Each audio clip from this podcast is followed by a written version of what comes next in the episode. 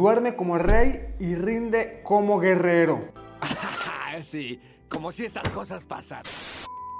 ¿Qué onda? Soy Pablo Gómez Orea y el día de hoy les voy a resumir en poquitos minutos algunos secretos, ocho secretos que he aprendido leyendo a muchas personas expertas en sueño y que te pueden servir para que rindas como un guerrero, como un crack, como un samurái.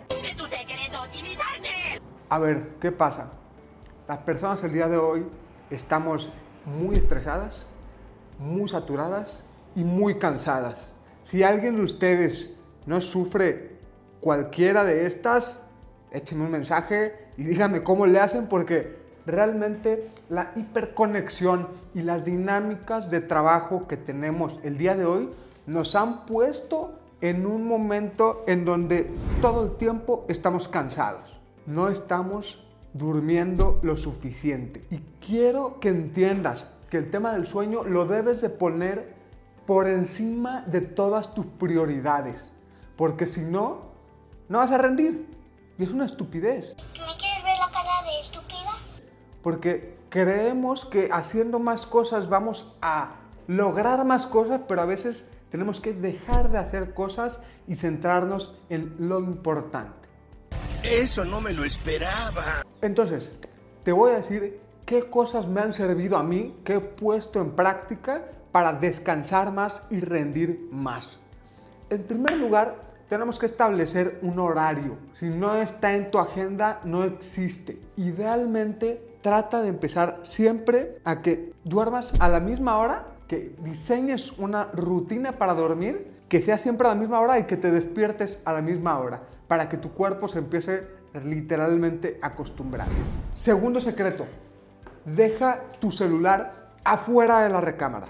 Ustedes saben muy bien que cuando nos quedamos viendo Facebook, viendo Instagram, leyendo noticias o viendo cualquier estupidez, ahí perdemos media hora, una hora de sueño. Deja tu celular afuera para que también se queden esos pendientes afuera. Si yo, por ejemplo, dejo mi iPad adentro, eso me permite tomar algunas notas antes de dormirme, o que si entra alguna llamada importante, de seguridad o lo que sea, si me suene en mi iPad. Pero mi teléfono está fuera de la habitación. Eh, yo siempre digo, mejor afuera que adentro, ¿no, Fiona? Tercero, optimiza tus hábitos de luz. Específicamente, tienes que hacer que tu habitación esté lo más oscura posible. Obsesiónate con eso. Que no esté ningún foquito, que no esté entrando nada. Trata de poner un blackout. Eso es súper importante. ¿Por qué? Porque también cuando tú estás expuesto, tu cerebro hace que estés alerta. Por ejemplo, la luz de las pantallas. Sin embargo, si tienes Kindle, es una de las chuladas de leer en Kindle la luz que tiene la pantalla de Kindle no afecta tu sueño, pero trata de evitar una hora y media antes de dormirte o dos horas cualquier luz de pantalla, porque eso va a hacer que tu cerebro siga alerta. Esto se va a poner feo. Cuarto, enfría tu recámara. Está científicamente comprobado que podemos descansar mucho mejor cuando estamos en un ambiente un poco más frío que el ambiente normal. Eso puede implicar que abras la ventana, que prendas tu aire acondicionado, que, vamos, enfría más tu recámara y vas a ver cómo vas a descansar mejor. 5. Lee un libro antes de dormir. Eso puede parecer pues algo muy choteado, pero nos ayuda a desconectarnos y idealmente que sea un libro físico o Kindle Trata de que no sea iPad y que no sea en tu celular, por lo mismo la luz. 6. Estira tu cuerpo. Literalmente, estírate, lávate la cara y diseña una rutina que siempre sea la misma antes de dormir. Literal, te pones tu pijama, te lavas la boca, tomas un vaso de agua, te estiras ahí también le estás diciendo a tu cuerpo que ya te estás preparando para la siguiente acción, que es descansar. Inteligente, ¿no? Entonces, eso va a permitir que te duermas mucho más rápido.